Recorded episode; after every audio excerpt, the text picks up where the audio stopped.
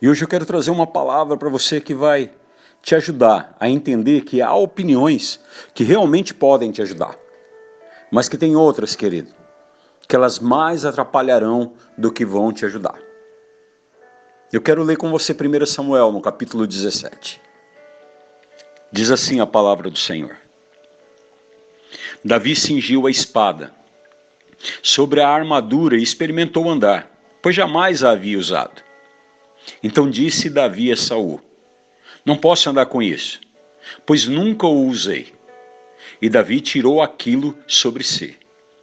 Tomou seu cajado na mão, escolheu para si cinco pedras lisas do ribeiro e as pôs no alforje de pastor que trazia, no surrão. E lançando mão da sua funda, foi-se chegando ao filisteu. Mais cedo ou mais tarde, todos nós vamos nos deparar com um gigante e nós teremos que enfrentá-los. Quando a gente se vê às voltas com uma situação difícil, que representa um gigante que a gente tem que enfrentar, vem sempre um monte de gente dar opinião, não é verdade? Uns dizem, ah, faz isso. O outro, por que você não faz aquilo? Vem outra voz e diz assim: se eu fosse você, eu faria diferente. Outros ainda vão até além e dizem assim: ah, você é um trouxa, você é bobo, você é isso, você é aquilo.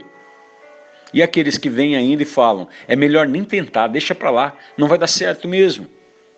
E aí fica torcendo para a gente quebrar a cara, para dizer: olha, eu te avisei, hein?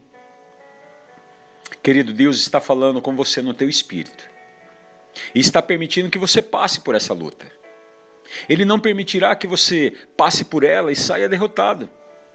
Mas o grande problema é quando a gente não ouve a voz de Deus e a gente veste a opinião daqueles que não caminham com Deus. Quando isso acontece, nós estamos colocando sobre nós a opinião de quem foge da luta, de quem foge da guerra. Nós estamos assumindo a opinião do covarde, daquele que fica ouvindo insulto, mas tem medo de tomar uma posição, tem medo de enfrentar.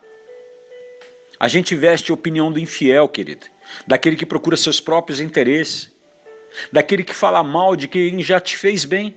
Sabe qual é a consequência? Você não consegue caminhar, porque essa roupa não serve em você. Você fica paralisado. Você pode estar até com uma armadura, pode estar até com a espada, mas você não consegue lutar, porque não é roupa sua. É a opinião dos outros.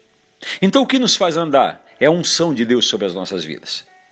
As opiniões são os obstáculos que nós vamos encontrar no caminho. Você pode se machucar, se intimidar ou simplesmente se desviar delas. Mas em nome de Jesus, seja qual for o gigante que você está enfrentando, ele vai cair. Sentindo medo, você nunca vai derrubá-lo. Se preocupando com a opinião alheia, a derrota será o teu destino. Você não precisa de torcida, você precisa da mão de Deus estendida sobre a tua vida. A opinião do Senhor é a mais importante, a vontade dele é que deve contar para você. Deus já te entregou as armas que você precisa. Então hoje você vai se levantar e você vai acreditar na palavra de Isaías no capítulo 41.